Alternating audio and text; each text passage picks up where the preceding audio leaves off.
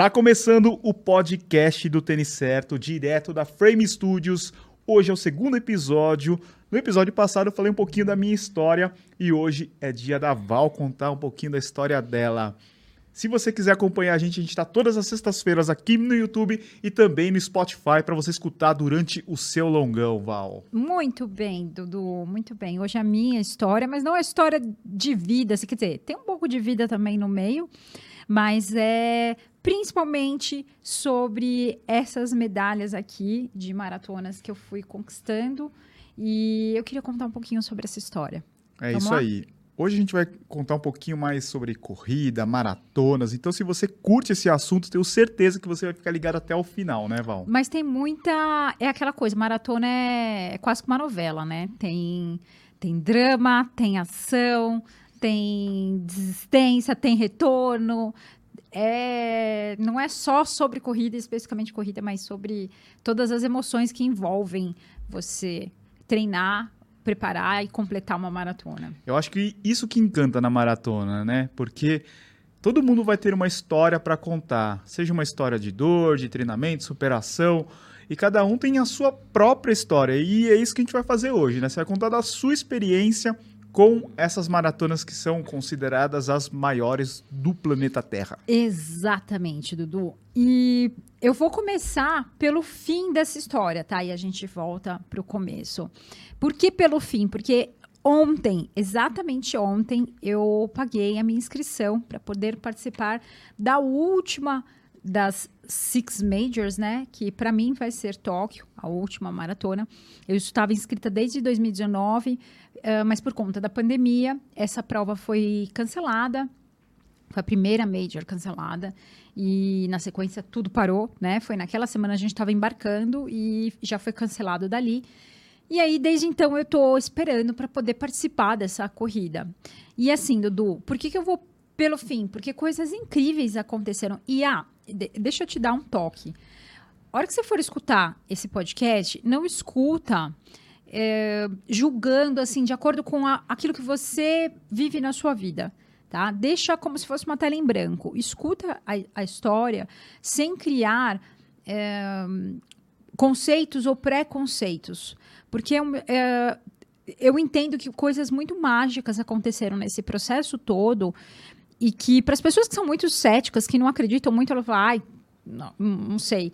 Mas foram tantas coisinhas que foram acontecendo nesses, nesses anos todos que me fizeram abrir muito a cabeça. E, e aí eu quero compartilhar com vocês essa. É algo que é muito pessoal, é meu, mas que eu tenho certeza que você aplicando e colocando isso na sua vida, você vai perceber que isso pode acontecer para você também, tá? Então, é, ontem, isso, eu fiz a minha inscrição, né? E, e essa inscrição para Maratona de Tóquio, ela veio de forma muito especial, porque eu eu, eu, vinha treinando em 2021 para 2022 para correr a maratona de Tóquio.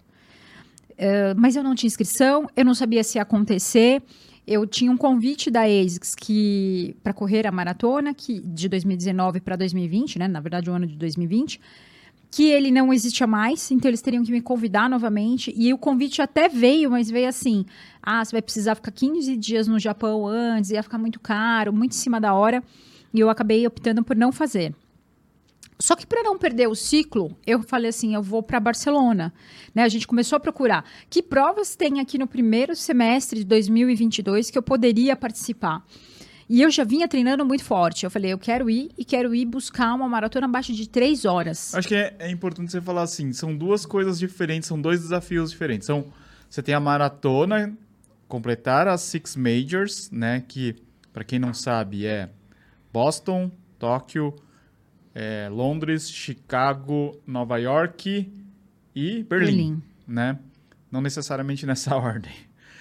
E, e outra coisa Eu ia falar, você... na verdade, sobre isso. Eu ia não, falar como não, foi para mim. Mas outra coisa para você é fazer sub três horas na maratona. É, eu, eu, eu sempre quis fazer sobre três horas. Eu tentei em Berlim, não consegui. Era, eu, eu fiz três horas e dois em Berlim. Mas é, quando eu comecei a procurar para fazer uma maratona, para não perder esse ciclo de Tóquio, eu, nós escolhemos Barcelona. E aí, quando eu escolhi Barcelona, eu falei, eu vou treinar e eu vou fazer abaixo de três horas. Eu fiquei com muito medo de não conseguir. E, e um dia eu acordei de noite e vi no relógio 2 horas e 59. E aí eu acalmei meu coração, porque eu estava há umas três semanas antes, falando, não vai dar, antes de embarcar, né? Não vai dar, não vai dar, tem um monte de trabalho, coisas para acontecer lá também. A gente fez um trabalho para ASICS, um trabalho para Adidas, só depois é que eu fui correr a maratona, né? Então a gente ficou três semanas antes da prova lá na Europa, trabalhando. E eu falei, nossa, vai atrapalhar tudo. E aí, quando eu olhei para o meu relógio, eu acalmei meu coração, porque eu falei, confia, e eu tava perdendo realmente o sono, sabe? Acordando, acordando. E quando eu vi, eu falei, meu, 2h59 de madrugada. Eu falei, sossega, vai dar certo, né? E, e eu conquistei 2h55. Então foi muito melhor até do que eu imaginava, do que eu tava imaginando para uma prova. E eu contei tudo isso, por quê? Porque para eu poder ir para Tóquio, é, eu teria que ter um convite da ASICS. Esse convite aconteceu, mas eu também fiz uma inscrição. A Tóquio ela tem uma, uma forma de você se inscrever de que uh, 25 mulheres e 25 homens podem usar o tempo da maratona para poder se inscrever e ter uma vaga. E se chama Run as One. Da, eles, eles fazem.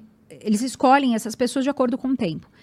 E aí uma, uma conhecida mandou uma mensagem, falou, Val, você já se inscreveu, né? Porque o seu tempo é muito bom em Barcelona. Eles, com certeza, você vai ser aceita em Tóquio. E aí eu fiz minha inscrição e eu fui aceita.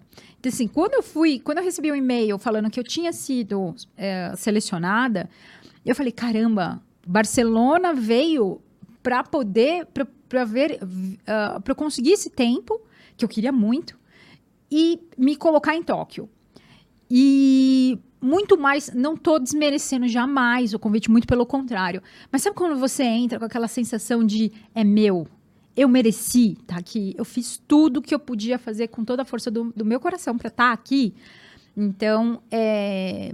e realmente, né, essa, essa energia toda foi transferida para Tóquio.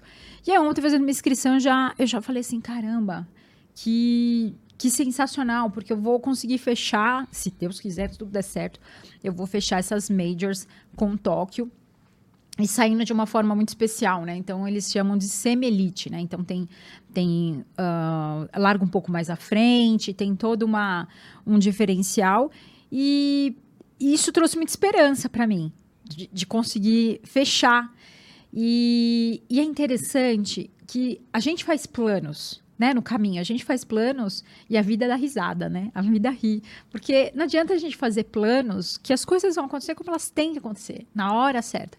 Eu tenho certeza absoluta que essa prova vai acontecer na hora certa, no momento certo onde eu já não tenho mais aquela cobrança de fazer a, a, as três horas, né? Abaixo das três horas. Lógico, se acontecer, maravilhoso. Mas sim aquela coisa de treinamento, de nervoso, de tem que acontecer, de. Não, eu só vou lá para fechar, né? A, a, a, minha major. E, e, e trazendo muita esperança para mim, né? E o Edu falou, né, das qual, o que que é, afinal de contas, o que que, o que que é essas marathon majors, né? O que, que como que é isso? Ah, essas maratonas, as World Marathon Majors é, é, um campeonato, na verdade, entre os maratonistas e, e ela era formada por Berlim, uh, Nova York, Chicago, Londres e peraí, e, e Tóquio foi a última, na verdade, né? Então, é, Boston, Chicago, Nova York, Londres e Berlim. Tóquio foi a última a entrar. Tóquio entrou em 2014.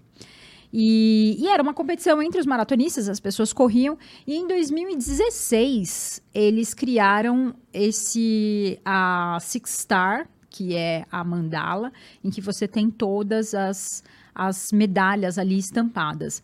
E, e todo mundo que completar esse esse ciclo, né, esse, todas as, as maratonas recebe no final. Você se cadastra no, no site da Abbott, né, da Abbott é o patrocínio. A, Abbott é o patrocinador. É, hum, como que é o site lá? É Six Majors, acho, sei lá. Abbott World Marathon Majors, né? Então você vai lá no site, cadastra, faz o seu cadastro, né? Eles têm lá todos os, os tempos, né? Você vai preenchendo o teu nome, coloca os tempos lá e faz o pedido e indica qual é a prova que você vai a última da, das seis que você vai correr e eles te entregam no final. Então, desde 2016. Tem prazo para completar? Six Não majors? tem prazo para completar. Você pode. Só a do Japão, se você fez antes de 2014, que foi quando ela entrou, você tem que novamente fazer. Todas as. Eu corri em 2013 no Japão, você tem que fazer novamente, né? E a primeira que eu fiz das majors foi Boston, em 2016, que foi quando pintou realmente, quando iniciou esse projeto, e eu falei, poxa, eu quero fazer. Eu quero, quero correr todas essas maratonas. Mas assim, Edu, quando eu corri em 2016, Boston, eu corri duas maratonas, São Paulo, São Paulo, Rio. No Rio, eu queria muito o índice para poder correr em Boston, porque Boston é uma das. É, ela precisa, você precisa ter índice para correr essa prova. Você precisa ter um tempo muito bom, é, qualificar ali para poder entrar de acordo com a sua idade. Você tem é, a categoria por idade e você consegue entrar. No meu, era 3 horas e 25. E, e eu fiz 3 horas e 25 em, no Rio de Janeiro. E eu cheguei a ter cãibra no Rio, mas a questão, eu, eu tava no 37 e eu tive cãibra. Eu tinha tanta certeza que eu queria ir para Boston que eu levantei com cãibra e continuei e terminei a prova em 3 horas e 25. No Rio eu já queria fazer 3 horas e 14, eu não consegui. E em Boston eu não fui bem. Foi uma maratona muito cansativa, porque as pessoas falam que Boston é só descida, na verdade não é. Sobe, Boston desce. você tem um sobe e desce o tempo todo. E isso é cansativo, né? Você tem e muitas pessoas. É uma prova muito, muito, muito cheia, né? Você tem que ou você larga muito lá na frente. Eu já estava no meio, né? 3 horas e 25. E Boston larga de outra cidade, não larga de Isso, Boston, né? você É- larga de- É uma cidadezinha pequena. É, Hampton, Hampton é uma cidade pequena e é- você passa como se fosse por vil, vilazinhas, assim, são casinhas, sabe? Você vai passando por casinhas até chegar em, em- na cidade, né? Em Boston mesmo, né? Geralmente o pessoal deixa Boston para ser a última, né? Porque é uma das provas que a maioria das pessoas acabam entrando por índice. Não necessariamente é a forma de entrar em Boston, né? É uma das formas, porque Isso. você pode entrar por é, convite de patrocínio, pode comprar a, a inscrição, a viagem por agência de turismo, pode que mais, como é? É, é, caridade e o índice que uma grande parte, talvez a maioria das pessoas acaba se inscrevendo por índice, E né? Boston é a mais antiga das maratonas, né? Então, ela é uma, uma maratona que, para os americanos, ela é muito especial, né? Então, ela é, foi a primeira maratona não olímpica a acontecer, né? Então, tem história assim que... ah, ela, ela é com muitas histórias, né? É uma, uma maratona muito desejada pelos americanos. Inclusive, tem pessoas que às vezes tentam burlar os índices, né? Tipo, ah, é uma pessoa corre com o número da. é, põe uma outra pessoa para correr para poder conseguir o índice. Então, tem gente que fica olhando é, quem são as pessoas e tal, para não permitir que ah, quem não mereça não es- esteja lá, sabe? É, é- é muito louco isso. Inclusive, teve um brasileiro que fez isso. Você sabia disso? Um brasileiro foi, foi bem Cortou caminho em feio. outra prova para Cortou o caminho índice. em Chicago para poder. Fez Chicago cortando o caminho, conseguiu o índice em Boston. E aí o pessoal lá foi buscar e viram que ele. Os fiscais da internet. Os fiscais do Pace alheio. É. Mas nesse caso foi muito. É, tem uma galera lá, é sério, a coisa Não, mas é acho que tem séria. um, tem um perfil, acho. Tem um perfil Twitter, que sei lá, fica eu- É. procurando. Eles são bem assim. E eu tô falando um caso, mas eles pegaram vários já, de pessoas que cortam o caminho. Aí você fala assim, Val, mas por quê? Não, não faço ideia. Não consigo sei. entender o que. Aí Você fala assim, mas não consigo entender, não consigo julgar também. Eu fico pensando, o que passa na cabeça das pessoas? Não sei, não sei. É, talvez por achar que, que é uma, uma medalha importante, mas é o que eu sempre digo, gente, não é o fim, é a jornada. A jornada até chegar lá é o que conta numa maratona. Por que, que maratona é tão especial? Não é o dia da prova, é o que você passou, que, quem você se tornou até chegar lá. E isso é muito forte. Né? Quem é que você se tornou para chegar até esse ponto? E, e quando eu fiz Boston, eu tive. Então, assim, não, a primeira prova que eu fiz não foi uma prova internacional. E eu até indico isso para as pessoas. Eu falo, se você vai fazer uma prova, uma maratona, se você tiver condições, ótimo, vai, né? Quem sou eu para falar qualquer coisa? Mas faça primeiro uma mais simples, porque senão você nunca mais vai querer fazer uma prova em casa, né? em casa. Porque São Paulo é muito difícil, com, não tem torcida, não tem toda aquela, aquela animação, né? E são provas muito especiais essas internacionais, né? Não essas, essas daqui, né? E, e Boston, quando eu cheguei lá no aeroporto, eu vi, eu vi sabe, tem, tinha um corredor no chão, né, assim, né, desenhado, né, no, no chão do aeroporto. Toda a cidade se prepara para receber as pessoas e eu falei, caramba, eu quero fazer isso pro resto da minha vida. Mas eu tinha um problema. Eu não tinha dinheiro. Mas na época você já sabia a grandiosidade que era Boston ou muito por falarem em Boston você se inscreveu na Muito prova? por falarem em Boston. Muito porque, assim, é, existe. Quando eu, eu, eu, eu tava há pouco tempo correndo, né, na verdade. E Alguém muito. falou? Alguém me falou, aí eu comecei a Você lembra quem pesquisar. A primeira Ai, vez que você escutou assim, nossa, Não lembro quem foi a primeira Boston. pessoa, mas eu escutava as pessoas porque falando. não é um local turístico, né? Se Não. você for ver, é mais fácil a pessoa pensar em maratona de Nova York, Não, eu maratona tava- da Disney aqui no Brasil é bem popular. Não, a, o- a maratona de Boston pintou na minha cabeça desde na maratona do Rio. Eu tava na largada quando o pessoal começou a falar, ah, então, aqui dá índice, né? aí, aí eu falei, caramba, na largada, eu falei, caramba, aqui é verdade, aqui dá índice. Eu falei, quanto que dá no meu? Ah, o seu é 3,25. Eu falei, ah, eu vou fazer 3,14 e vai dar. Porque eu queria fazer 3,14 no Rio. E aí, quando eu tive cãibra, eu comecei, cara, você precisa terminar para poder fazer o seu índice, né? E, e aí eu fui até o fim com muita coragem, assim, sabe? Não, eu vou terminar, eu vou terminar. E aí, quando eu fui eh, treinar para Boston e fui correr essa maratona, foi muito complicado para mim, porque eu não tinha grana, assim, né? A, a, hum, ah, eu, eu, eu tinha uma cabeça de que se eu ganho 5 mil, eu gasto 5 mil. Então, eu, tinha, eu não tinha uma reserva de emergência, eu não tinha uma, uma ideia de, ah, eu vou guardar para viajar para uma maratona. Eu guardava as coisas que eu guardava, se a reserva que eu tinha era para alguma coisa assim, eh, comprar um carro, fazer uma viagem mais próxima, uma viagem internacional, mas para manter a casa, não tinha aquela coisa, ah, vou viajar para correr, né? Não, não tinha, na minha consciência não tinha. E, e quando eu terminei Boston, eu falei, eu quero fazer todas. Eu vou fazer todas as majors. E já lá em Boston, eu tinha certeza que Tóquio ia ser a última e ia ser a mais difícil. Eu sabia disso. Tanto que quando a gen- eu tinha a inscrição de Tóquio, em 2019, duas, e aí eu abri mão da, da que eu tinha feito por caridade e aceitei o convite da ASICS, eu falei, cara, isso tá muito fácil. Eu tinha certeza que Tóquio ia ser muito difícil. E no fim, veio uma pandemia nessa história, né? Realmente não. Quando você decidiu ir para Boston, antes da gente partir para as outras provas, como é que você fez para juntar esse dinheiro se você não, não tinha ele?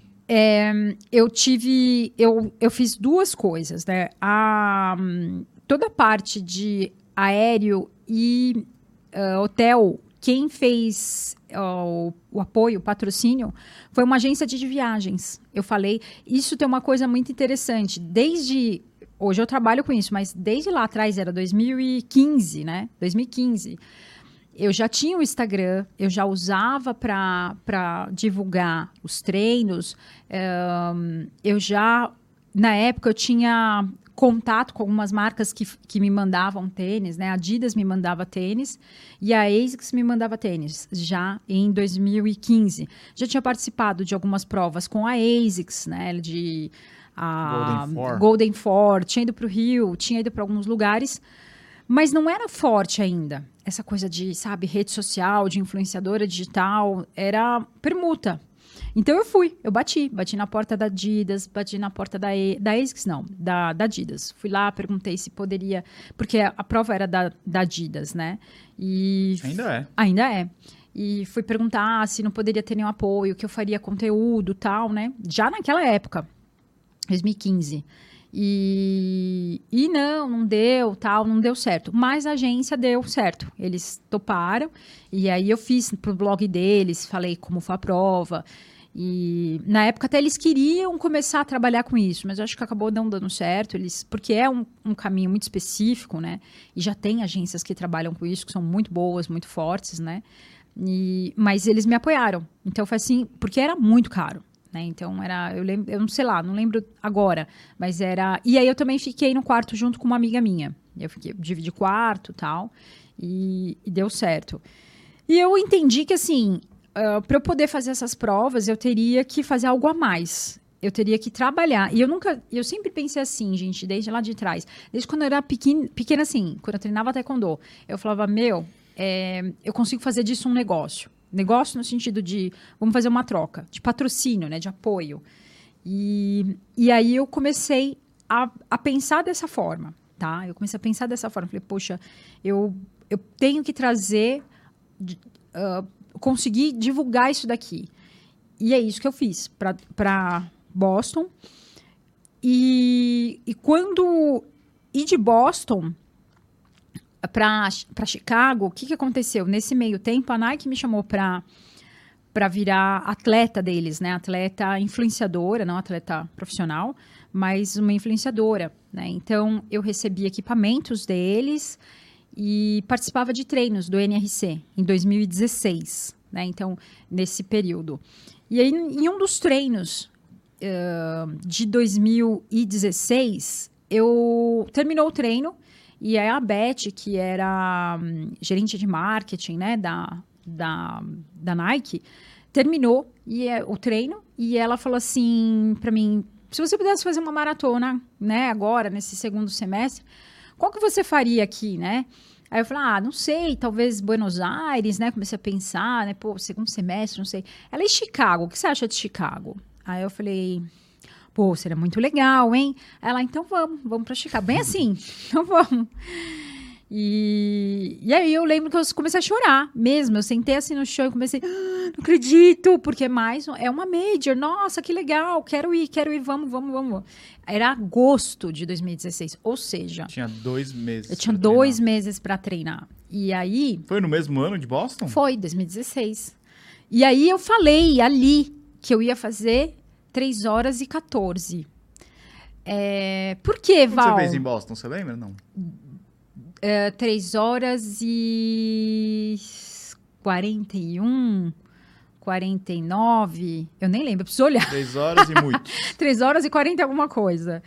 E que não é feio, nem errado, nem, nem nada, mas eu quebrei. Não, pra quem queria fazer 3 e 14 é, no quem queria Rio... 3 e 14 no Rio e depois em Boston. Em Boston seria, sei lá, 3 e 25, vai. É, Aí, Chicago, eu falei que eu ia fazer 3 horas e 14. E olha que interessante, no avião, eu encontrei o Marcos Paulo Reis. indo. É, o Marcos Paulo Reis. Eu, eu encontrei ele no avião, indo para Chicago. E aí, ele falou assim: eu encontrei com ele e tal. E, e ele falou: e aí? Eu falei: e aí que eu vou fazer 3 horas e 14. Ele, ah, muito forte, hein?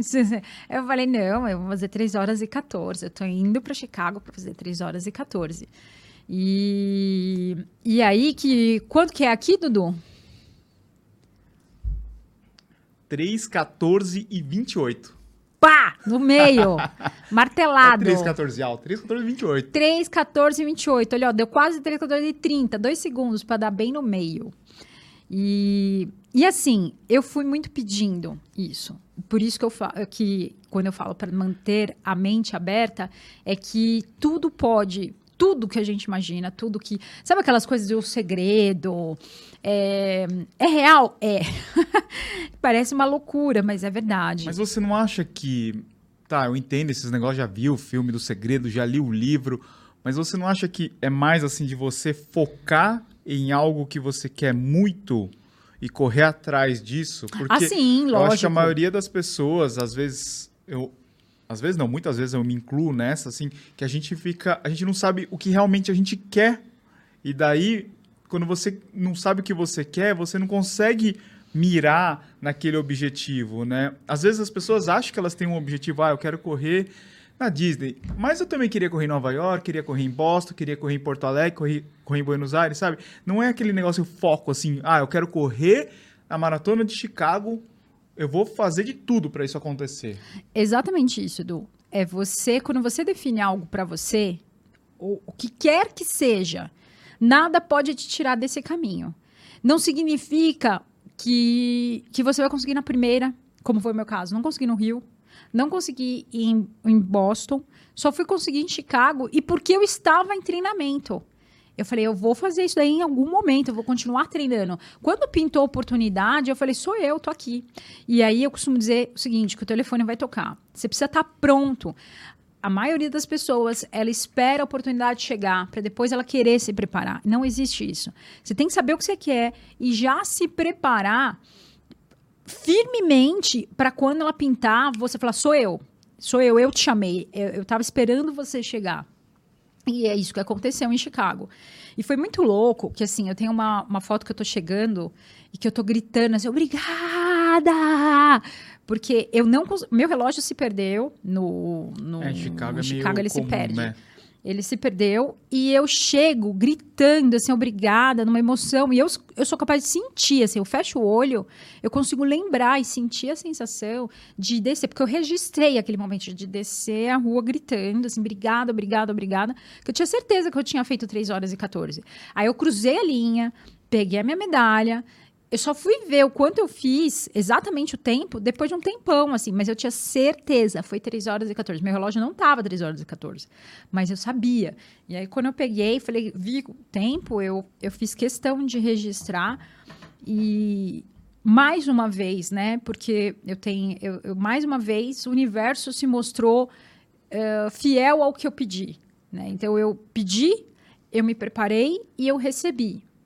É assim que funciona. E, e muitas vezes não acontece porque você não está pronto ainda. É. Porque tem que acontecer um monte de coisas para você poder chegar nesse, nesse preparo. Então, Chicago e Boston, que aconteceram em 2016, foram muito fortes. Só que aqui a gente tem uma pausa de 2016 para 2018, que é eu fiz em Nova York. É, eu, eu sempre senti durante a minha vida que eu tinha uma energia muito forte, muito, muito, muito, muito forte, de realização, de, de, de, uh, de levar pessoas comigo, natural minha, uma coisa assim de. Uh, não sei te explicar exatamente o que é, mas é uma energia minha, de, de alegria, de. Só que eu também tinha um outro lado que, que me prendia. Então eu, eu ia muito na onda dos outros. Se as pessoas falassem que, ai, que bobagem, eu falava, é verdade, é bobagem. E abandonava. Eu não tinha uh, muita disciplina e, e, constância. E, e eu não sei exatamente. Eu, eu não sei o que era, mas alguma coisa em mim era, era me puxava muito para baixo, sabe? E aí, nesse momento, nessa parada aqui, em 2017, foi, uh, eu era casada e o meu marido começou a ficar doente. E muitas coisas muito ruins aconteceram em 2017, que foi exatamente o momento em que eh, as, as coisas começaram a dar. Uh, ele perdeu o trabalho no final de 2016 para 2017, então isso foi muito difícil. Eu comecei a sustentar a casa sozinha e aí novamente a ideia de correr e de se dedicar à internet para mim era um negócio muito que eu não ganhava nada com aquilo, né? O que, que eu ganhava? Nada. Tênis. Experiência, tênis. Então, ficou muito pesado assim, poxa, será que eu dedico ao meu trabalho para poder sustentar a casa ou eu dedico a esse sonho de completar, de viver de corrida que não, na verdade não estava me dando nada. Então, e eu comecei a dar muito foco para isso, mas não de uma forma boa, de uma forma muito, muito pesada, de querer competir, de querer estar tá ganhando, de querer estar tá no pódio, de querer. Isso ficou muito pesado. Eu tenho, olhando para trás, eu tenho essa consciência. Mas como eu digo, é tudo experiência, né? Nada é erro. Tudo a gente não é erro, é, é experiência. A gente aprende. Eu olho para trás e falo, puxa, hoje eu teria uma outra postura. Aquilo tudo me ensinou. E em 2016 para 2017, 2017 para 2018, eu fui para Disney. Eu fui no final do ano 2017, 2018 eu fui para Disney. E voltando do da no último dia do ano, em 31 de, dois, de dezembro de 2017, é, eu assisti o filme A Beleza Oculta. E eu já tinha assistido várias vezes esse filme. Já tinha, é um filme com Will Smith. E eu já tinha, já tinha visto várias vezes. Mas teve uma fala ali no meio que me marcou muito. Que é a morte fala para a mãe. A mãe perdeu a, a filha. E ela fala assim, não se esqueça de perceber a beleza oculta. E o meu marido estava doente, né? O Edu estava doente, o meu marido falecido chamava Eduardo também. E ele, ele já não estava bem ali, mas eu tive a certeza que ele estava com uma doença muito séria. E, e, quando eu escutei isso, eu falei, não se esqueça de perceber a beleza oculta. E, e, aí eu pensei, nossa, vai vir uma coisa muito séria nesse próximo, nesse próximo ano, e que eu vou, não, em 2018, que eu vou precisar enxergar a beleza oculta.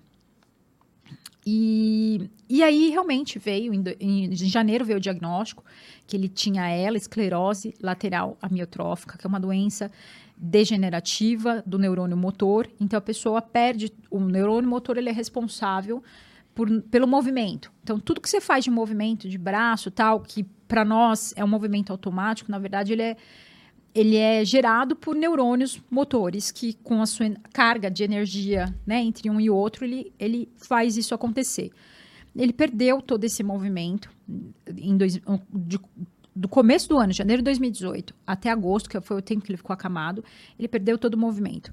E aí, Edu, aconteceu um negócio muito louco, porque em, quando o médico me deu o diagnóstico, eu falei, meu Deus, eu vou ter que carregar tudo nas minhas costas, né? Eu vou ter que dar um jeito de ajudar o Edu, ajudar a Duda, ajudar todo mundo. E como que eu vou fazer?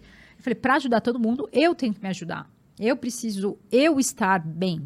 Porque se eu não estiver bem, ninguém vai estar bem. Ficou muito claro para mim. E eu vi também nas estatísticas, né?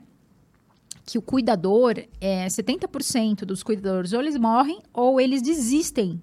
Porque é muito pesado. Eu falei, eu não vou. Eu, eu falei assim, eu não sou a maioria. Eu sou diferente das pessoas. Eu tenho uma energia, eu vou usar essa energia para para levantar, para fazer esse movimento. Eu vou, vou assumir isso daí. E aí a corrida virou a minha terapia.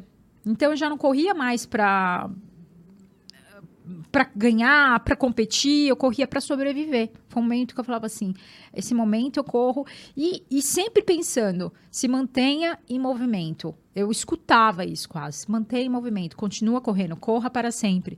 Fica, se mantenha em movimento, porque esse movimento vai te levar a algo muito maior. Só que você tem que estar pronta. Porque quando a oportunidade chegar, não, você não vai poder pensar em se preparar. Você tem que responder: sou eu. Então, era isso. Como que eu levantava? Pensando, hoje é mais um dia que eu preciso estar pronta. Hoje é mais um dia que eu preciso estar pronta. Hoje é mais um dia que eu preciso estar pronta. E aí foi. Eu sonhava. E, na verdade, isso tudo era o meu momento ali de, de, de fugir de, da realidade, sabe? Então, era bem isso, quase que uma fuga de realidade. Porque era tudo tão difícil que, naquele momento, eu escapava daquela, daquela tensão toda, né? Você chegou e... a pensar é, que ah, era um sonho, as majors, e de repente deixa pra lá esse sonho? Não. Eu nunca pensei. A não ser em momentos muito, muito, muito, muito difíceis que eu pensei, inclusive, em suicídio. Momentos, assim, muito, muito, muito escuros que, que eu falei, eu desisto de viver. Aí sim, esse, esses momentos muito difíceis. Eu, e aí é, é, é, muito louco que a gente tem uma gata chamada Judite. Peraí, gente, que eu já vi. A gente tem uma gata chamada Judite. E a Judite chegou em casa em 2017 também, no final, no, em agosto de 2017. E eu lembro uma vez que eu estava eu tava no banheiro e eu comecei a pensar, sabe, muita bobagem, muita coisa muito dura. Eu comecei a pensar como é que eu ia me matar. Essa é a real. O que, que eu ia fazer? Se eu ia pegar o carro, se eu ia bater o carro, se eu ia me jogar do, do, do prédio. E tudo eu pensava nas consequências. Puxa, como vai ser para meu pai, para minha mãe? Como vai ser para minha filha? E aí eu lembro que um dia eu estava no banheiro pensando, né, o que, que eu ia fazer. E, e a Judite raspou na porta, sabe? E aí eu pensei, falei, meu, o que vai ser da Judite? então, eu falei assim, como é que ela vai, quem vai cuidar dela? E ela, nesse processo, sofreu muito também, porque a nossa casa virou um hospital, né? E, e tinha gente, e tinha, e assim, gente, é que a doença é um negócio muito duro. É, você imagina que na, lá em casa passavam mais de 20 pessoas. Né? Então, enfermeiro todos os dias, fisioterapeuta todos os dias. E tinha gente muito boa e tinha gente que não era tão boa. E, e até ela fugia de algumas pessoas, sabe? Então, às vezes chegavam algumas pessoas, ela ia para qualquer outro cômodo. Por quê? Porque provavelmente ela ou lembrou de alguém que judiou dela, ou ela tinha sido judiada, porque a gente não via, sabe? E, e eu falei, o que, que vai acontecer com a Judite, sabe? Então, sabe, coisas assim aconteciam. Quando eu tava pensando em fazer, em fugir, aí a Judite batia na porta, sabe? Eu falava, não, não posso. E, e, durante todo o processo, ela não me largava. Quando eu ficava lá em casa, assim, eu não, eu não podia fechar a porta. Se eu fechasse a porta, ela não deixava eu ficar sozinha. E aí eu acordava, ela estava sempre colada em mim, sempre, nesse, nesse processo todo, né? Eu, eu dormia num quarto separado, na verdade a porta sempre ficava aberta, eu dormia muito pouco. E, e ela grudada em mim, sabe? E, e foi muito engraçado que assim, eu, eu, eu, pensava em como que eu ia continuar. E aí me dava esperança o quê? As corridas. Eu falava. E eu fiz uma prova, e uma prova que eu me inscrevi foi a Maratona de São Paulo da Iguana. Eu fiz essa inscrição da Iguana. E treinando para essa, essa prova, é, uma empresa, a Kikos, me ofereceu esteira, me ofereceu bike, me ofereceu do nada. E eu falei, caramba, eu preciso continuar em movimento, eu preciso continuar treinando, eu não posso parar. E para mim foi ótimo, porque assim, eu saía da minha cama e pulava na esteira. Isso foi em junho, junho, é, junho de 2018. Eu pulava da cama para esteira. Então eu podia continuar treinando dentro do meu quarto, né? E, e eu mantinha os treinos lá. E nesta prova de da é que foi eu fui em um dos treinos da New Balance, né? Eu eu vi um, um, um folder assim da maratona de Nova York. E eu falei assim, eu falei, não, eu vou fazer a maratona de Nova York. Eu vou dar um jeito para correr essa prova. Eu vou correr essa prova. E aí virou meu, minha, minha grande é, a minha grande ideia de, de correr essa maratona. Eu vou correr de qualquer jeito a maratona de Nova York. E, e aí foi quando a gente se encontrou, inclusive. Teve a, a, você teve uma foto, né? Que, como que era a história da foto mesmo? Eu tirei uma foto na frente e postei, inclusive, essa foto, falando que eu ia correr essa maratona, que eu ia correr a maratona de Nova York. E falei, em algum momento isso vai acontecer. Eu vou correr essa maratona em algum momento, em 2018. Eu fiz a SP City, fiz, fiquei em terceira colocada né, das amadoras nessa prova, fiz 3 horas e 15 nessa prova. Não estava bem, foi um momento muito assim de. Eu sentia muita dor, por mais que eu tivesse treinado tal.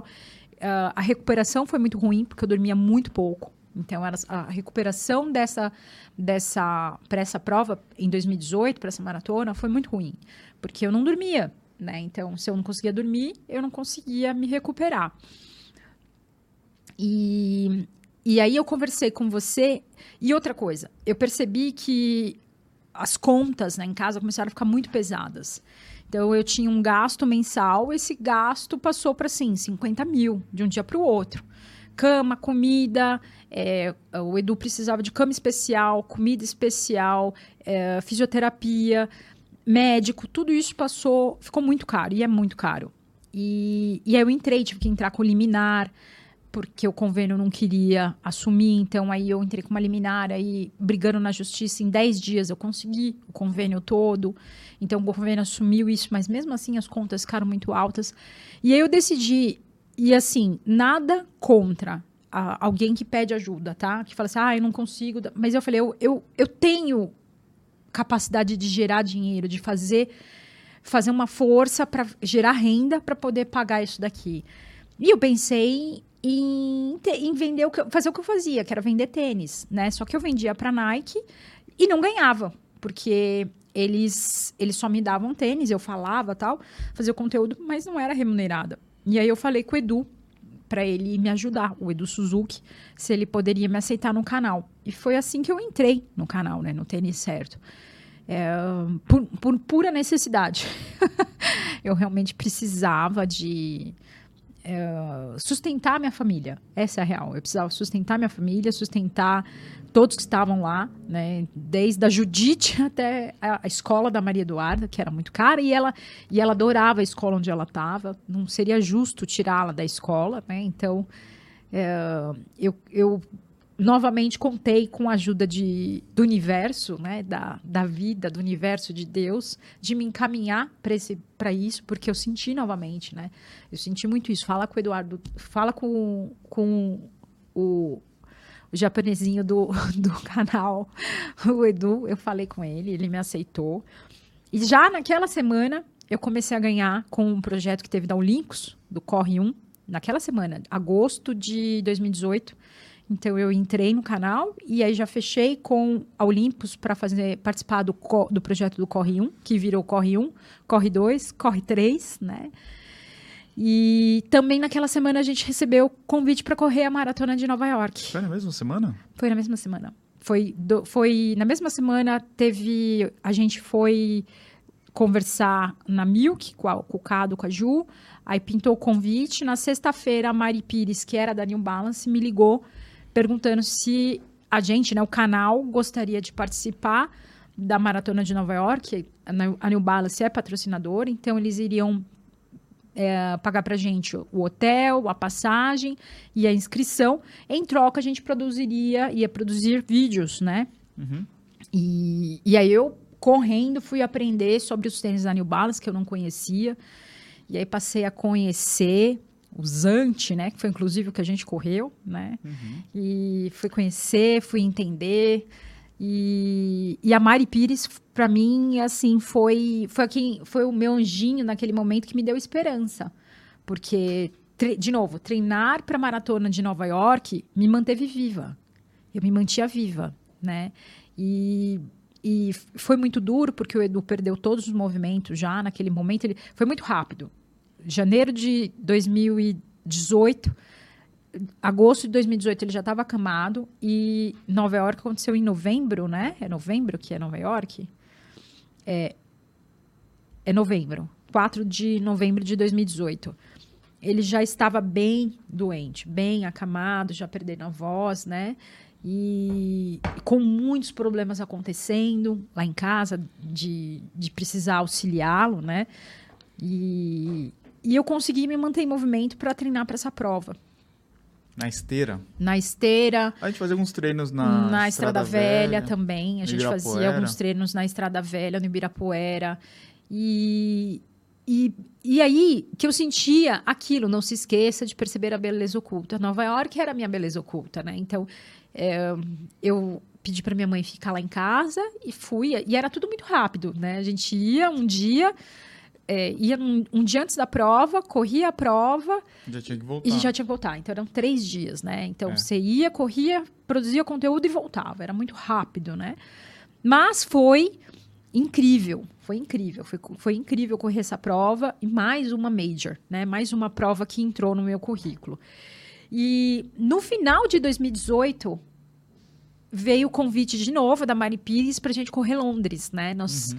nós fizemos um trabalho muito bom para eles, né? De, de apresentar os tênis da New Balance para todo mundo, né? De usar e o Zante virou assim o pau para toda a obra de todo mundo, porque realmente ele era ele é coringa. O coringa, né? É, é verdade, não é nem pau para toda a coringa.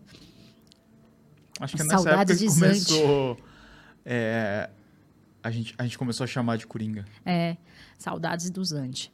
É, e aí ela convidou para a gente poder correr Londres, né? Só que Londres, é, Londres tem uma, um, um detalhe. Foi uma prova em que eu já não estava muito bem, embora eu tivesse segurando, tentando, segurando, tentando, eu já não estava muito bem. A minha cabeça já não estava suportando mais, eu já não estava aguentando mais uh, tanta, tanto peso, porque você imagina, cuidar de uma pessoa acamada, cuidar das contas de casa, trabalhar no escritório como contadora, gravar para o canal, cuidar da Maria Eduarda, é, cuidar da gata, né? E manter os treinos para uma maratona, como Londres, trabalho, a trabalho. Porque não era assim, ah, vou lá e faço o que eu quiser. Não é assim, né? Eu estava indo a trabalho. Eu precisava produzir conteúdo e precisava ir bem nessa prova, né? Não é só ir lá e. Ah, vamos ver no que vai dar. É, não, vamos ver e tem que ser muito bem feito. E, e eu não estava legal. Eu, a real é essa, eu estava bem bem cansada de tudo aquilo, eu já não estava aguentando mais, né? E, e, eu falava, Deus, eu não aguento mais, mesmo. Agora eu tô assim, no meu limite do limite do limite do limite. Eu não aguento mais. Não, e fisicamente teus treinos não rendiam, Não né? rendiam. Eu tive uma... Um, eu, não, eu não cheguei no médico para ver uma, se eu estava com lesão ou não, mas eu... A minha... A parte posterior da minha coxa direita estava é, inteira preta. Eu não cheguei a ir ao médico para ver o que estava acontecendo, mas era assim, meu glúteo todo, né, todo manchado. É, então, provavelmente tinha alguma lesão, eu não, eu não cheguei nem a olhar. Mas eu cheguei em Londres mancando. Mancando, eu não conseguia andar. Eu falei, como é que eu vou correr uma maratona se eu não estou andando direito? Como é que eu, eu andava assim, sabe, toda torta. Porque eu não conseguia me recuperar. Não comia direito, não dormia direito treinava do jeito que dava para treinar e todo o cuidado com o, o Edu, que era o paciente, né? Tirar ele da cama. Ele tinha dois, é, dois metros e quatro de altura, né? Um homem muito grande. Então, tirar ele da cama, pôr no transferidor, pôr na cadeira de banho, dar o banho, tirar da cadeira. Então, tudo isso era passo a passo que era muito cansativo, né? Fisicamente falando. Eu tinha que ajudar, treinar, manter a casa e, e chegou um momento ali que eu falei, meu, não vou aguentar. Não vai rolar, não vou suportar. E quando eu cheguei no dia da maratona, eu estava junto com a Mari, né? A Mari levantou antes, ela foi para a prova. Você acordou atrasada? Não acordei atrasada. Eu acordei na hora certa, só que é, eu levantei e aí eu fiz uma oração. Eu, eu coloquei uma Ave Maria. Eu fiz uma oração, eu falei, Deus, se tiver qualquer coisa em mim me interrompendo de realizar isso, hoje tira. Se tiver qualquer coisa que esteja me barrando, qualquer coisa que esteja pesando, essa dor, essa dor física, tira de mim. Tira de mim, porque eu quero muito terminar essa prova. Eu só preciso terminar. Eu não preciso correr bem, eu não preciso ser, preciso do melhor tempo, não preciso de nada, só preciso cruzar a linha de chegada. É só isso que eu preciso. E eu rezei com muita fé, muita fé mesmo. E eu sei que eu saí dali eu tinha certeza que ia dar certo. E foi a melhor prova da minha vida.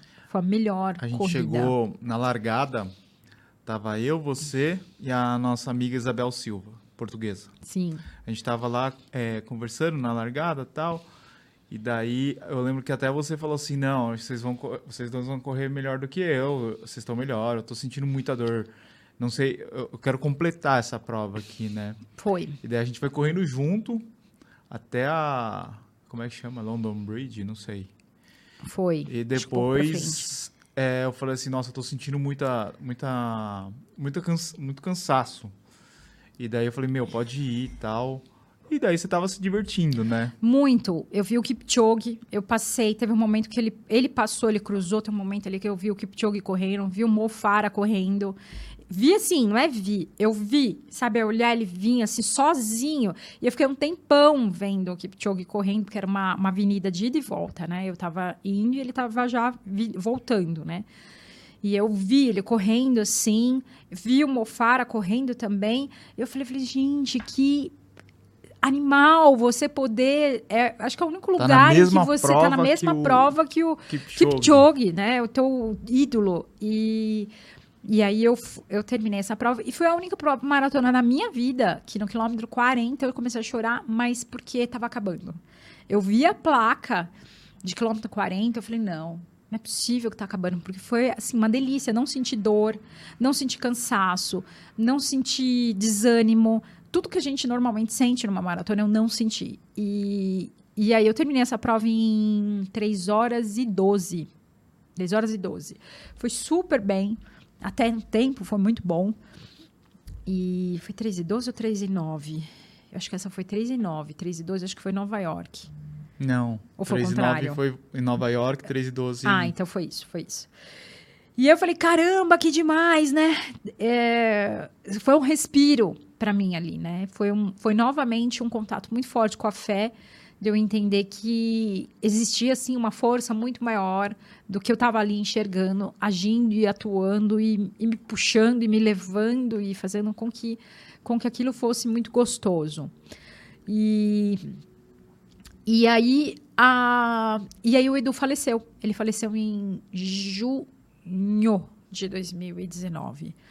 E, e talvez muitas pessoas não entendam, né? Esse, é, é, primeiro, por isso que eu disse, gente, mantenha a sua cabeça aberta e não julga. Ah, eu faria. Não, você não faria porque você não está no meu lugar. Ah, mas é, não, não tem. Essa história ela é única. Ela aconteceu. Quantas pessoas você conhece que, que tiveram ela? Quantas mulheres você conhece que o marido teve ela? Quantas mulheres você conhece que continuou correndo ou que fez alguma coisa que o marido faleceu de ela? Eu acho que nenhuma no mundo, eu imagino, não sei. Mas, assim, não tem história igual. É isso. Então não tem análise. Não tem. Ah, poderia, não poderia. Foi isso. Aconteceu assim, né? Foi isso e não tem certo ou errado. Não tem. É uma história apenas. É um, algo que aconteceu. E, e quando o Edu faleceu, foi de novo um momento muito difícil. Embora eu estivesse, eu sabia que ele tinha uma doença degenerativa e que ele ia, em algum momento, isso ia acontecer.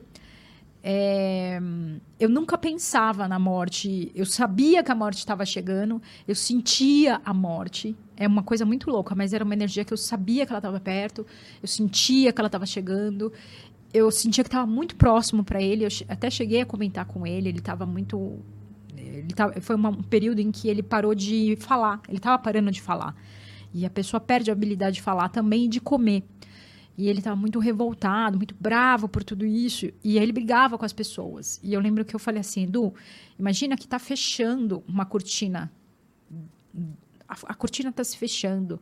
Não sai do show gritando com todo mundo agradece, agradece todo mundo que está aqui, agradece a nenê que cuida de você, agradece a tua enfermeira, agradece as pessoas, porque tinha tanta gente ali naquele, naquela casa, naquele quarto, ajudando para que ele pudesse, mas eu entendo, porque ele estava num processo de dor, né?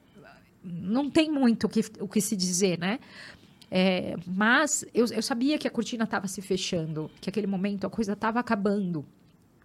E eu sentia que a morte estava vindo, que a morte estava vindo. E quando a morte realmente chegou, e eu senti a morte, eu vi, eu senti com toda aquela energia. Era uma energia muito pesada. A vida e a morte, as duas têm uma energia muito pesada. Quando uma criança nasce, você sente o impacto, e quando uma pessoa morre, você também sente o impacto, né? Da, da força, da, da vida que, que é, uma, é, é algo de Deus. Tanto a vida quanto a morte. É um momento único que entrada e saída, entrada e saída, e, e aquilo foi muito forte para mim, aquele momento. E mesmo que eu estivesse me preparando, eu não estava preparada, mesmo. Então, quando aquilo aconteceu, eu não. Eu, eu falava, meu Deus, né? O que, que é isso? E, e, eu, não, eu nunca entendi muito. Eu, aliás, eu não entendo muito. Eu ainda brigo muito com a morte, assim, no sentido de por que, que tem que acabar? Por que, que tem que ser assim? Por que, que as coisas acontecem dessa forma? Sabe, umas, umas ideias muito loucas, mas, poxa, não podia ser mais fácil, não podia ser diferente? Sei lá. E, e o fato é que ela foi muito pesada para mim.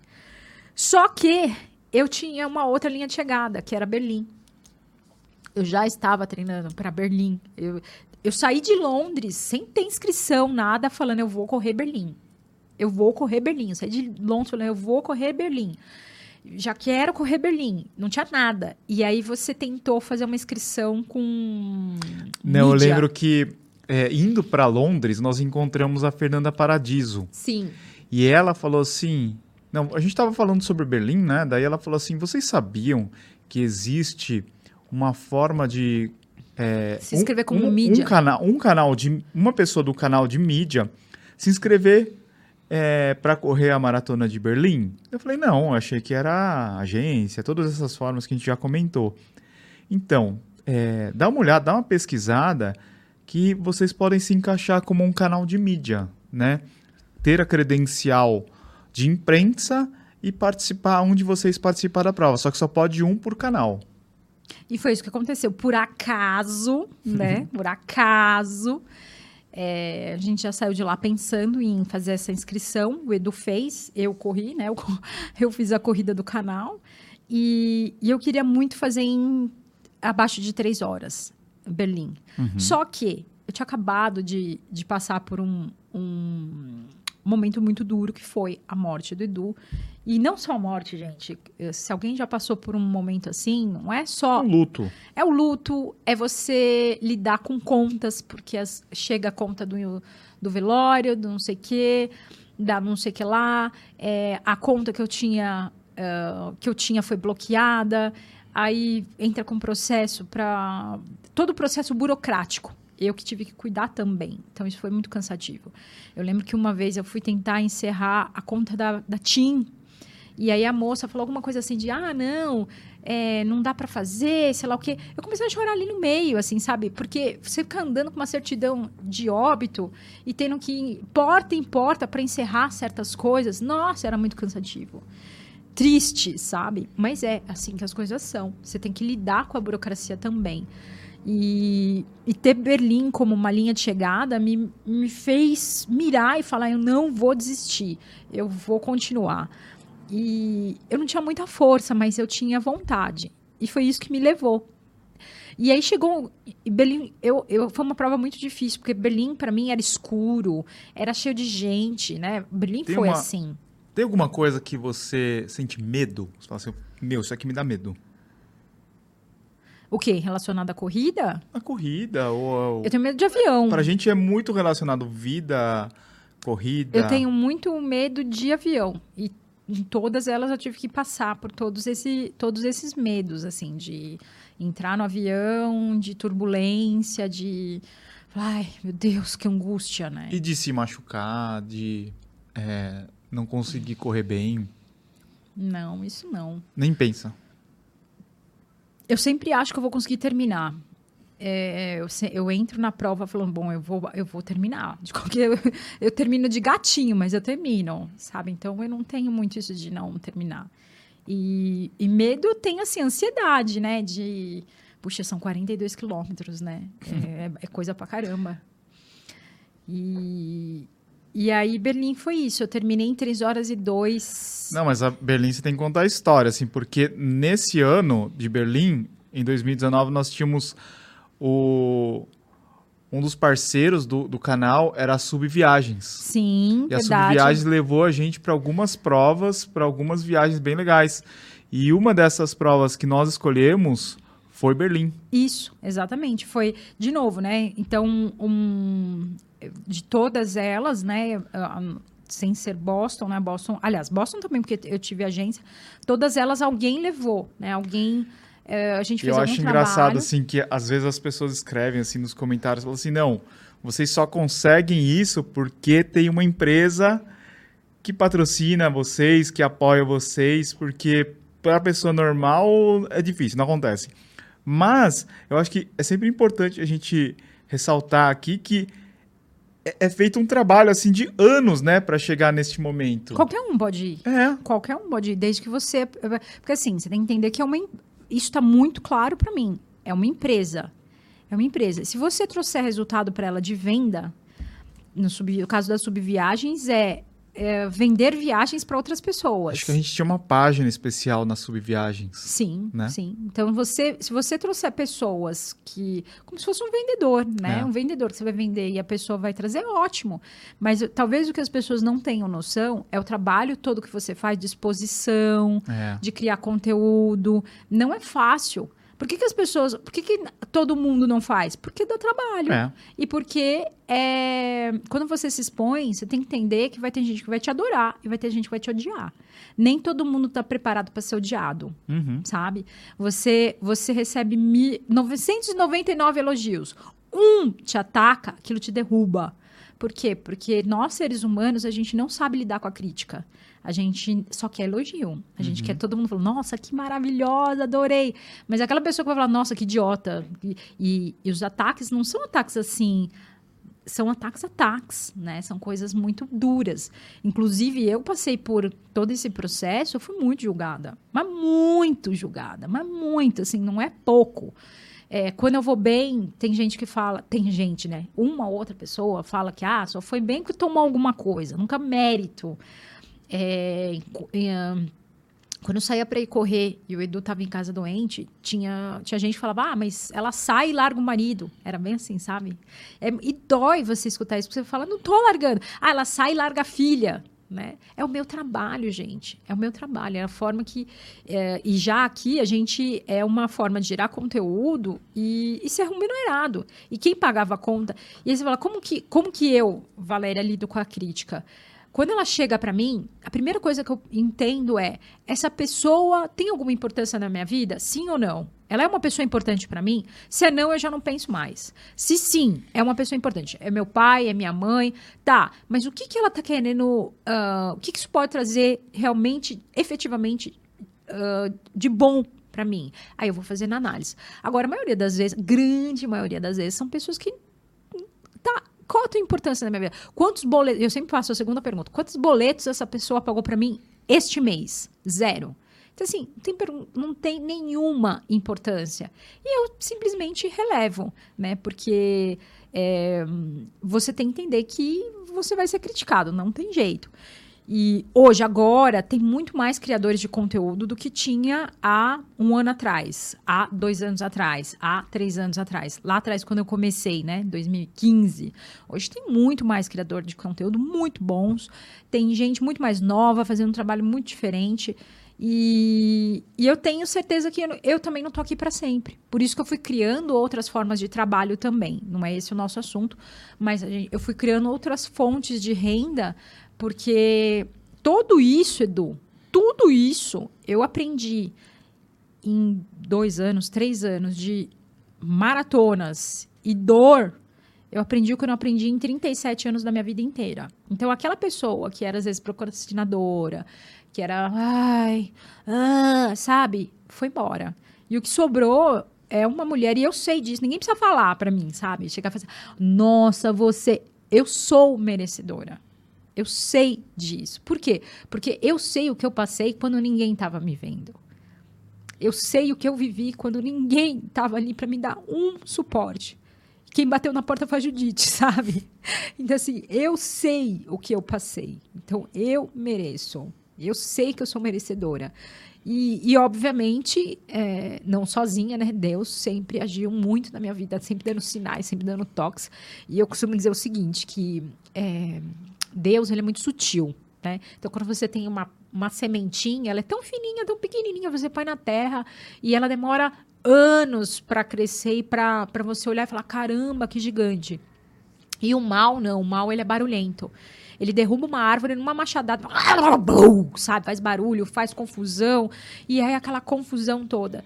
Então, eu, eu via a beleza oculta, a sutileza nos detalhes, sabe? Nas, coisinhas muito pequenas. E vejo até hoje, tá? Não é que passou, hoje eu vejo muito mais. E hoje eu, eu olho e falo, é você, né, Deus? Eu sei que ele tá falando comigo, sabe? Eu falo, é você, né? Sei, já te enxerguei, sabe? E, e voltando aqui para as provas, quando eu terminei em 2019, é, foi muito engraçado que a, a Joanne Benoit, ela terminou em. Eu terminei em 3 horas, 2 e 22, e ela terminou em 3 horas, 2 e 21, com 63 anos, né? E ela passou por mim correndo. E eu tenho um outro sonho, né? Tenho vários sonhos, e um deles é correr até os meus 80 anos.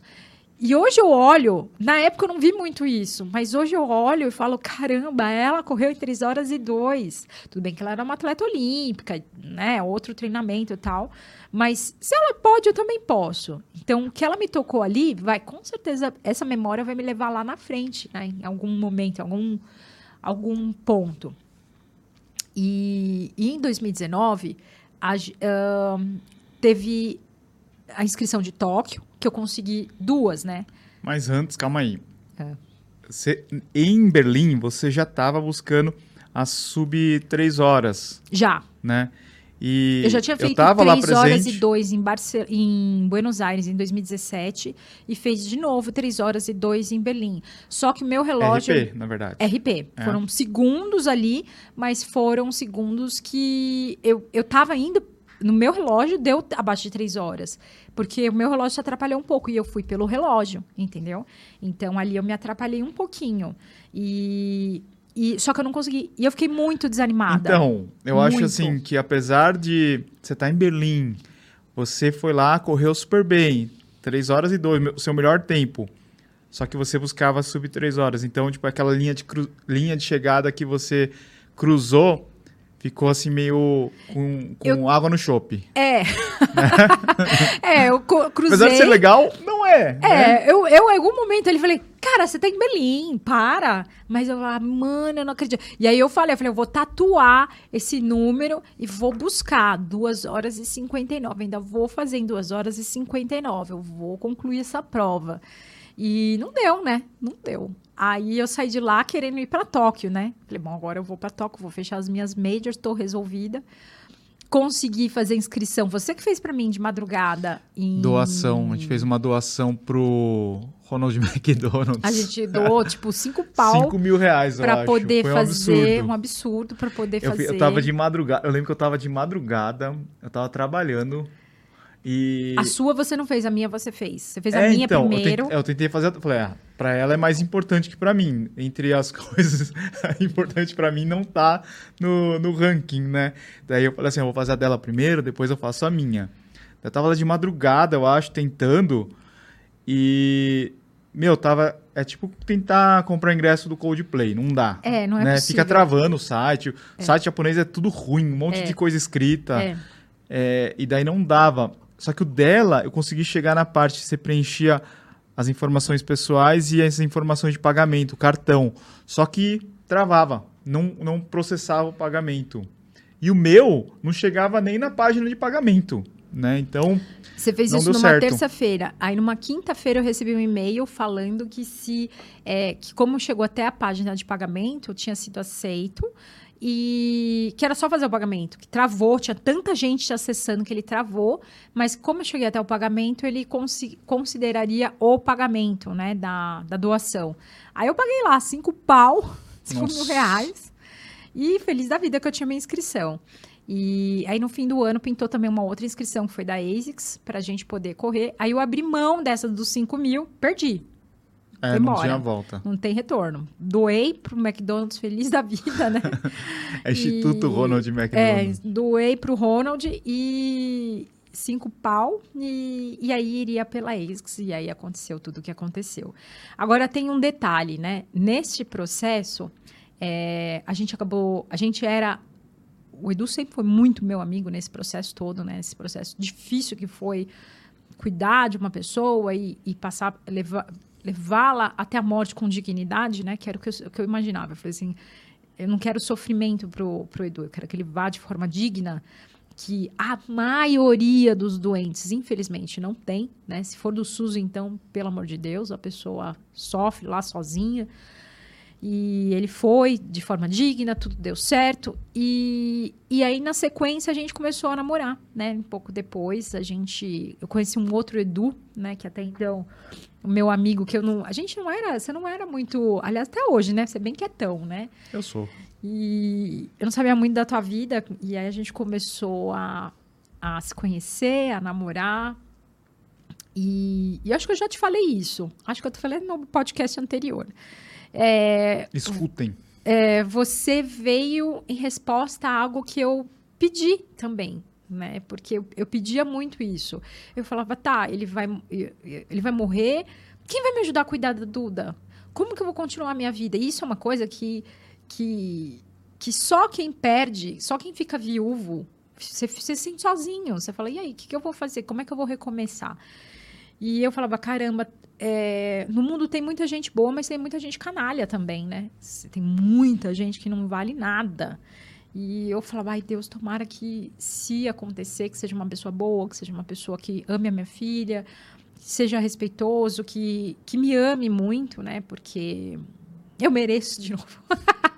eu merecia. Eu realmente merecia. Eu era uma pessoa que merecia ser cuidada. Eu cuidei muito. Eu merecia ser cuidada, né?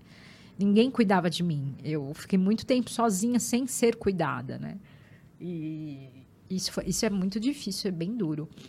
E, e aí eu e aí o Edu pintou como resposta, né? O Edu Suzuki pintou como resposta a isso. E, e, de novo, exatamente como eu sempre imaginei, sabe? Então, por isso que eu falo para você, às vezes você fica bravo comigo, mas eu falo, eu acordo agradecendo e vou dormir agradecendo. E às vezes ele fica meio nervoso, meio bravo. E eu falo, Edu, a gente só tem o dia de hoje. A gente só tem o dia de hoje. A gente não tem a certeza que vai ter amanhã. Então, vive o hoje. Vive hoje feliz, vive hoje contente. A gente tem um monte de problema, eu sei disso. A gente tem durante o dia a dia, a gente tem milhares de problemas. Mas não deixa que eles derrubem a, a, a sua energia de viver. Porque você não sabe se amanhã você vai estar aqui. Você não sabe se amanhã se, o que, que, vai acontecer. Então, vive e agradece hoje. Esteja consciente que hoje tá, você tem saúde, a Duda tem saúde, a Judite tem saúde, seu pai tem saúde, meu pai tem saúde, tá todo mundo bem. Porque amanhã eles já não vão estar tá aqui de novo, sabe? Então, é, a, a, a morte, ela deixou a marca dela em mim. Eu sei que ela vai voltar. Eu sei que ela vai vir. E, inclusive, foi por isso que eu tatuei aqui: Your time is limited. Porque eu sei que o meu tempo é limitado. E por saber que o meu tempo é limitado, eu tenho que viver muito bem, todos os dias, né? E não é o meu, é o de todo mundo. Só que a gente esquece. A gente só vai lembrar disso quando chegar um médico e falar assim: Tó, você tem seis meses de vida. Você está com uma doença terminal e você tem seis meses de vida. Quando isso vai acontecer? Não sei. Pode ser que aconteça daqui três semanas. Pode ser que aconteça com 94 anos. Mas vai acontecer. Então, isso, isso me dá uma liberdade tão grande. Ao mesmo tempo que encontrar a morte foi horrível, ao mesmo tempo eu falo, eu vou encontrar com ela de novo. Isso me dá uma liberdade muito grande de agir. Porque para mim não tem erro mais. Eu não erro. Eu aprendo. Eu vi, eu vi todos os dias essas coisas acontecendo, eu vou aprendendo, eu vou, ah, é assim. Ah, e sim, existem mil coisas mágicas acontecendo. Você só precisa acreditar e está disposto a pagar os preços, né? Que é se esforçar, que porque de graça não vai vir, você vai ter que se esforçar. É, é muito triste que a maioria das pessoas só vai perceber isso já no fim. Essa, essa é uma grande vantagem do envelhecer. Parece que quando a gente vai ficando mais velho, a gente vai tomando consciência de certas coisas e só que por que, que não fazer isso antes, né? Não sei. Para mim chegou com a doença né? E, e aí eu, eu de ter uma visão diferente do mundo, né? E, e quando eu corri Barcelona, né? Agora passou pandemia, passou casamento, vamos pular tudo isso, né? Porque o, o assunto é corrida. Quando eu fui para Barcelona, é, eu fui para lá sabendo que eu ia fazer abaixo de duas de três horas, né? Eu falei 2,59. Treinei para isso. Parei de comer bobagem, né? Fiz a minha dieta direitinho, quatro meses seguidos ali, treinei, dormi, fiz tudo direitinho. E, e era dia das mães no, em Barcelona. E eu senti uma, for uma força muito forte de ser mãe, né? De, de ter um, um a, a, vida, né? De pensar na vida. Pensei muito na minha mãe também. E, e em todos os momentos eu sabia que eu ia conseguir. Não teve nenhum momento que eu. Tipo assim, nem quando eu vomitei. Eu vomitei duas vezes durante a prova. Eu passei mal duas vezes, assim, no sentido de. Mas não foi um vômito assim de tipo, ah, acabou a prova pra mim. Foi, ai, tô passando mal, bota pra fora e volta. Voltei. Sabe? Não teve nenhuma. E eu, eu olhava para tudo aquilo e sentia uma energia muito forte, sabe? De falar, eu posso, eu posso, eu consigo, vamos lá, força, força, força. E, e, e não fui eu ali novamente, para mim, foi mais uma vez Deus mostrando para mim que ele, ele, ele é capaz de me dar muito mais do que eu pedi. Porque ele, eu pedi 2,59, ele me deu 2,55. Né? Então, foi assim... É, não, eu sinto que não foi... Era uma força, de novo, muito além do que eu poderia suportar. E, e aquilo foi sensacional, sabe? Todo mundo pode? Nem todo mundo, porque cada um tem a sua característica, tá? Mas é, se você treinar para isso, se você se dedicar para isso, tiver, tiver já um, um, um, um, um treinamento específico para isso, é possível. É possível. Sem droga, porque a galera pensa, né? Não, só tu não tem que tomar nada. Você tem que tomar coragem e treinar. Firme. Todos, não teve um, um treino que eu perdi. O melhor de todos foi até aqui em Santos, né? Que eu tava rodando lá, fiz 32 quilômetros para 4,10. A hora que eu terminei, eu falei, caramba! Uh, cheguei, sabe? E aquilo me deu certeza de que eu ia conseguir, né? E, e depois que eu terminei essa prova, eu falei, se eu tinha ainda alguma dúvida dessa força superior, naquele momento acabou, né? Não, eu não tinha, já te sabia, né? Mas, assim, para mim foi o, o, o, ápice, assim, de, de força, de, de, de, entrega, sabe? E até então eu achei que fosse só um sub-3. Mas aí, quando veio essa inscrição, e, né, por coincidência, uma menina me mandou um dia antes de acabar a inscrição da, de Tóquio, desse One as One, você pode. 25 mulheres do mundo, 25 homens do mundo. Eu fui lá, fiz inscrição e, e me selecionaram, né?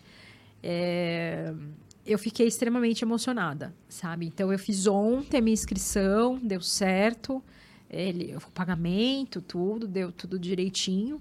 E é um desafio que está só começando, né? É uma, basicamente uma história sem fim, porque é, agora a gente vai começar a se preparar para ir para Tóquio. E o que, que eu acho dessa prova? Né? Vamos jogar aqui um negócio daqui seis meses, daqui quatro meses a gente fala Acontece de novo. em março. Acontece em março, dia 5 de março.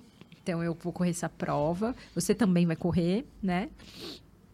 Vamos os dois correr a maratona de Tóquio. O é, que, que eu uh, espero dessa prova? É, eu, só de pensar nela já fico emocionada, porque foi isso que me manteve viva, né? Então, se assim, não é, não é a medalha do, não é a medalha, a medalha ela, ela, ela vai embora, mas toda experiência.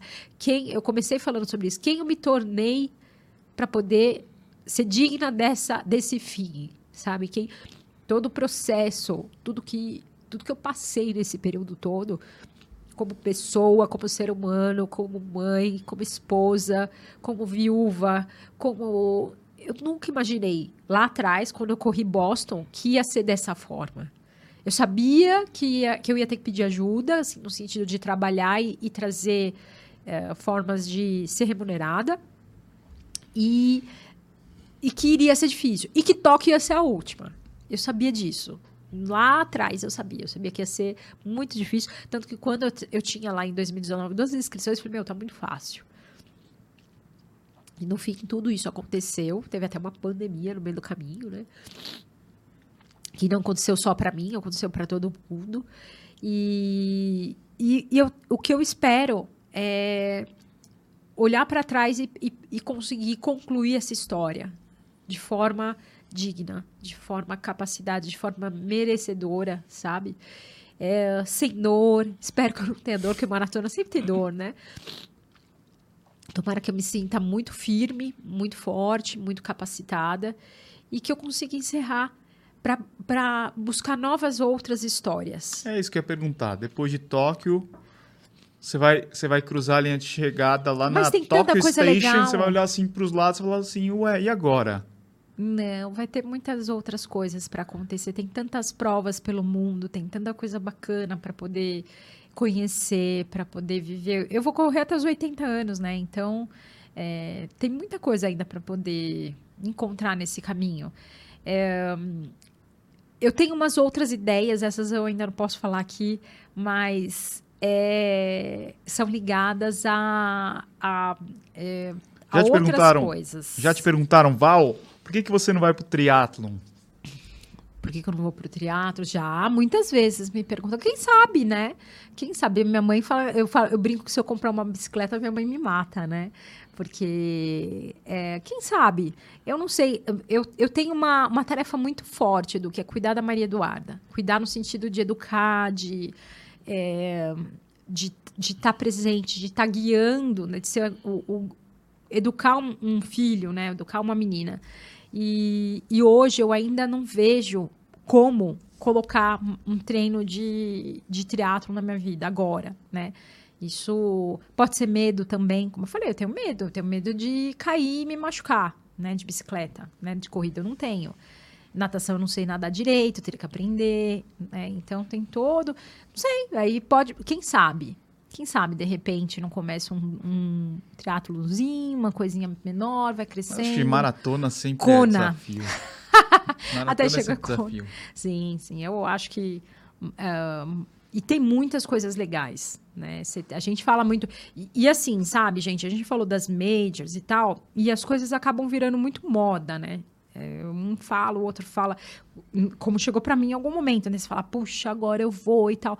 Mas não, não são só elas, né, no mundo. Tem outras provas muito boas também acontecendo por aí que, que de repente não tem o status, né? Porque o que aconteceu foi, como todo bom marketing muito bem feito, né? É, é, e não é só marketing, são provas muito boas de clima, pessoas, torcida. Mas é lógico que existe muito marketing, né? É, existe sempre, a gente sabe que você tem tantas. Tóquio e Londres são as maiores no sentido de sorteio, né? Você tem muito mais pessoas interessadas em participar do que inscrições disponíveis, né? Então, isso é o quê? Marketing. Foi muito bem feito, né? De, de criar aqui ideias de, de correr.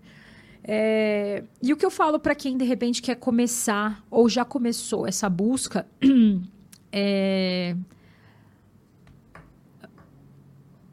saiba o, o, o que é que você quer. Saiba se é realmente por você, saiba se é realmente porque você.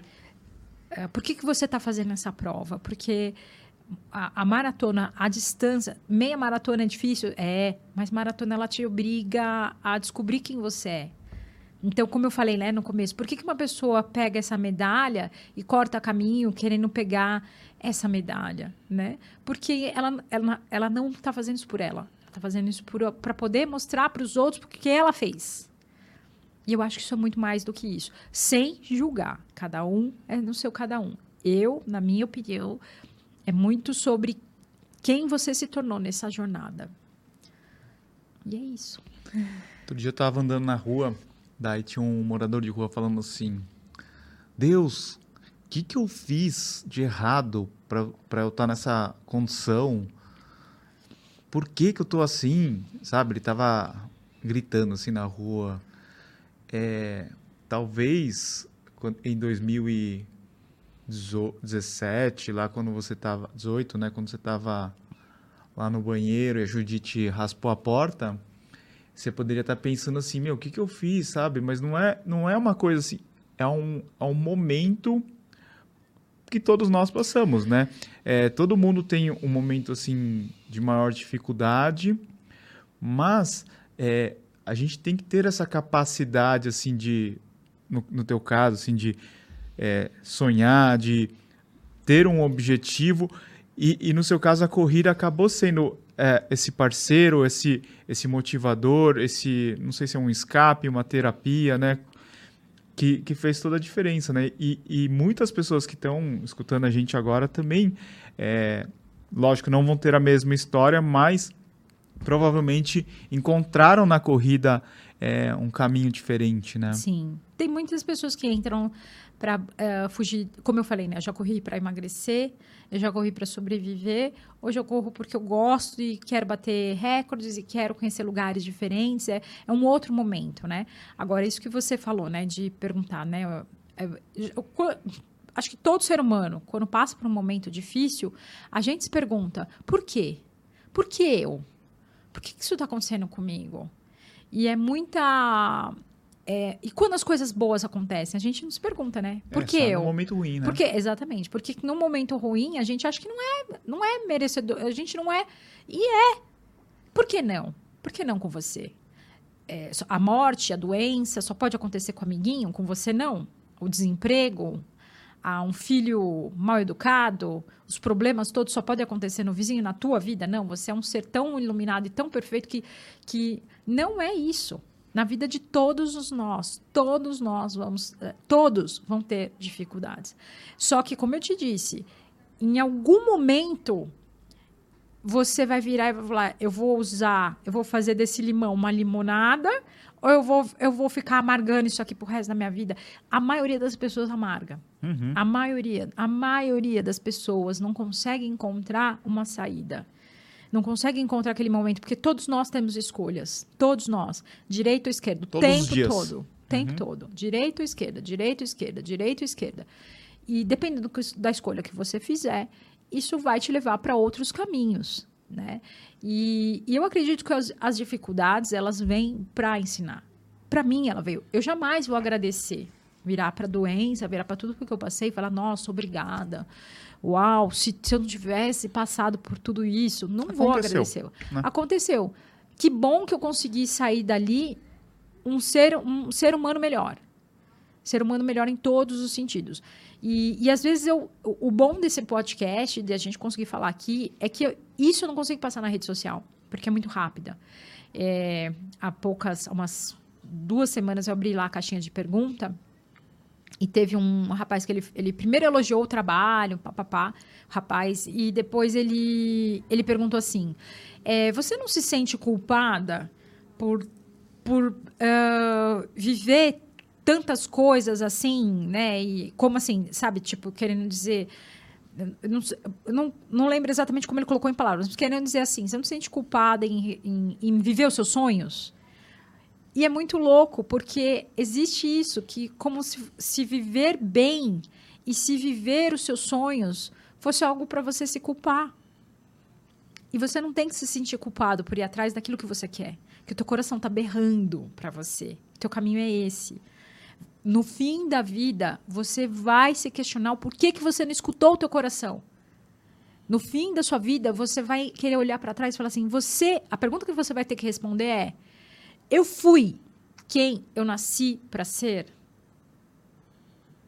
Olha que séria essa pergunta. Eu fui quem eu nasci para ser? Todo o tesouro, tudo aquilo que foi, que foi, foi dado a mim, eu usei de forma correta isso? Eu, eu fiz o meu melhor. Quando estiver acabando, tá fechando ali a, as cortinas, você vai, vai ter feito o teu melhor, a tua entrega maior ali? E é isso, eu vejo que a maioria das pessoas preferem se esconder atrás de, de um trabalho que não agrega em nada, de uh, casamentos ou relações que não agregam em nada. Quantas pessoas não vivem casinhos, coisinhas assim, tendo um relacionamento, sabe? E não tem a coragem de falar, eu não quero mais isso, então eu tenho que ter coragem para viver outra coisa. E isso se coloca na, na maioria como culpa. Então, se você vai correr, se você vai treinar, é quase que como errado isso sabe? Não é para a maioria, é, não é para todo mundo, mas algumas pessoas têm isso, assim, como se isso fosse uma coisa. E não é, gente. Seu tempo é limitado. Eu lembro disso todos os dias. Meu tempo é limitado. Eu vou fazer aquilo que meu coração diz que é para eu fazer. Ele é meu guia. Ele vai me guiar para o caminho certo, né? Eu vou e, e é muito interessante que tudo isso daqui me guiou para o caminho certo, porque eu poderia ter desistido. Mas o sonho de atravessar essas linhas de chegada me mantiveram viva. Me fizeram ter fé. Porque, no fim das contas, é isso que eu, eu tive ali fé de que, calma, isso, as coisas vão se solucionar. Né? O bem e o mal. Era uma briga ali. O bem e o mal. O, bem, o mal fala, não, não tem saída, não tem saída, tá ferrado, ferrou. E o bem falando, calma, respira mais um pouco. O bem e o mal brigando ali. E eu segui o caminho, sabe? E, e tudo isso daqui me levou, inclusive, né, é, em relação, por exemplo, a minha filha. Ai, você, de jeito nenhum, zero culpa, zero, zero. Por quê? Porque ela tá maravilhosa. Tá estudando na escolinha dela. Foi um processo difícil para ela também, mas graças a Deus eu consegui fazer com que ela passasse por isso. E se, sabe, isso tudo me fez seguir por esse caminho. E só eu sei então, de repente, as pessoas olham para fora e falam assim: ah, eu lembro uma vez, teve uma, uma moça que escreveu assim para mim. Como eu falei, tem coisa, quando você se, se expõe na internet, você vai escutar coisa legal e coisa que não é legal. E eu lembro uma vez que uma mulher escreveu assim para mim. A gente já estava namorando, eu e você, e ela, ela primeiro falou de você assim, sabe? Tipo, ai, é, ai, ele é muito feio, uma coisa assim. Eu fiquei, eu falei, eu falei oi? Você é louca? Eu, eu já dali falei assim, meu, vai cuidar do teu marido. Eu vi que ela tinha marido, filhas. Falei, cuida do teu marido. Teu marido é o quê? Teu marido é horroroso. Eu falei, você tá louca. E, e, aí depois, não satisfeito, já devia. Na verdade, o erro foi meu, devia ter bloqueado dali. Aí teve um outro momento que ela escreveu assim: ai, mas é, agora você devia levar suas filha, sua filha para as corridas também. Só que assim, linda, você não conhece a minha vida. É o meu trabalho. Isso aqui eu vou num dia, corro e volto no outro, produzindo conteúdo. Não é que eu vou lá e falo, não, agora eu vou descansar em Nova York. Não, é chegar e, ó, já vai pra feira, leva a câmera, tira foto e tá, tá, tá, tá, tá, tá, tá. E é mais de cinco horas ou mais ali, ó. Você chegou do aeroporto e vai, né? E... Só que assim, é, na época eu fiquei com muita raiva. Hoje, eu, hoje eu, é diferente. Eu viro e falo assim: você não sabe da minha vida. Fim e bloqueio. Botão bloquear é maravilhoso. Você vai lá e tuf, bloqueei, acabou. Você não sabe da minha vida. E é aquilo que eu falo. Quantos boletos você pagou para mim esse mês? Você pagou a escola da minha filha esse Zero. mês? Três pau e meio. Tá afim? Te mando agora o boletim aqui, entendeu? Colégio de Harmonia, vamos lá? Pá! Entendeu? E, e no fim, é, é, acontece que isso é, isso é. Quando você tem essa consciência, você é um, um ser humano livre. Você vive de acordo com a sua. com aquilo que você quer viver. Entende? Então, por isso que eu falo, começo o dia agradecendo e vou do- dormir agradecendo. Todos os dias da minha vida. E eu tatuei aqui, ó, 2 horas 55 e 38. Falei que eu ia tatuar, tatuei. É, seu tempo é limitado. Depois de Tóquio, você vai tatuar o quê? Tóquio? Não, já me falaram. E quando você bater esse tempo, você vai riscar e vai. Não, vai ser esse aí, né? Não, eu acho que nunca mais. Eu acho Deixa não, né? Eu, isso eu- é assim, eu não. Eu não acho que eu consiga é, fazer abaixo disso, porque fi- fisicamente eu sei os meus limites, né? E, e talvez se eu me esforçasse mais, eu faria, mas muito depende. De novo, o que eu quero. Se tiver dentro de mim essa vontade, vamos lá. Mas não tá. Eu, eu tenho consciência disso. Para mim, essa maratona vai vir para encerrar um, um ciclo e sabendo que eu, eu me tornei quem eu, eu nasci para ser. É forte isso, viu? É bem forte. E é isso. É isso, pessoal. Essa é história da Val com as Majors, né? Então, essa história a gente vai continuar contando aqui no canal. A gente vai falar muito sobre maratona nos Tá só próximos começando. nos próximos dias, nos próximos meses, Já pode né? contar a próxima que a gente vai fazer? Só quem tá aqui vai saber. É verdade. Só quem chegou até aqui. Só quem tá aqui Né? agora vai saber. Pode contar? Acho que pode. Então eu vou contar. Gente, atenção. Você que está aqui, se emocionou, chorou. Você chorou? Você chorou? Eu chorei. Quem foi até aqui vai saber que nós vamos para Maratona de Honolulu, no Havaí. Nós vamos correr agora. Antes de Tóquio, a gente tá falando Tóquio, Tóquio, Tóquio. Agora, dia 11 de dezembro, nós vamos correr Estamos a maratona. Estamos treinando para isso. Recebemos, de novo, recebemos um convite do nada. O telefone tocou e falou assim: galera, vamos para Honolulu? pro Havaí. Pro Havaí? Bora? Vamos. É, eu já, eu, a gente já falou, vamos. Vamos, tô, vamos. tô treinando já, estamos treinando, fazendo nossos treinos longos. E eu vou correr com você. Será? Vou. Não, acho vou, que não. Vou correr Você do vai seu mais lado. rápido. Você tá Não, treinando eu vou melhor. do seu lado. Não tenho pressa. Eu né? estou gordito e cansarito. Não, eu vou do seu lado. Acho que vai ser é, uma maratona muito bacana para ir correndo com você, trocando ideia. Não Vamos sei- parar, vamos tirar foto. Vamos parar e tirar foto. É tipo Disney, para pra tirar foto com o Pateta. É a única. Você sabe que é, a maratona de Honolulu é a maratona mais lenta dos Estados Unidos. Ah, porque a Se eu galera não me para. engano, não tem, tipo, limite ao negócio. É, a pessoa Tem vai cara que vai almoçar, come lá um, um sanduíche de spam e volta. e volta.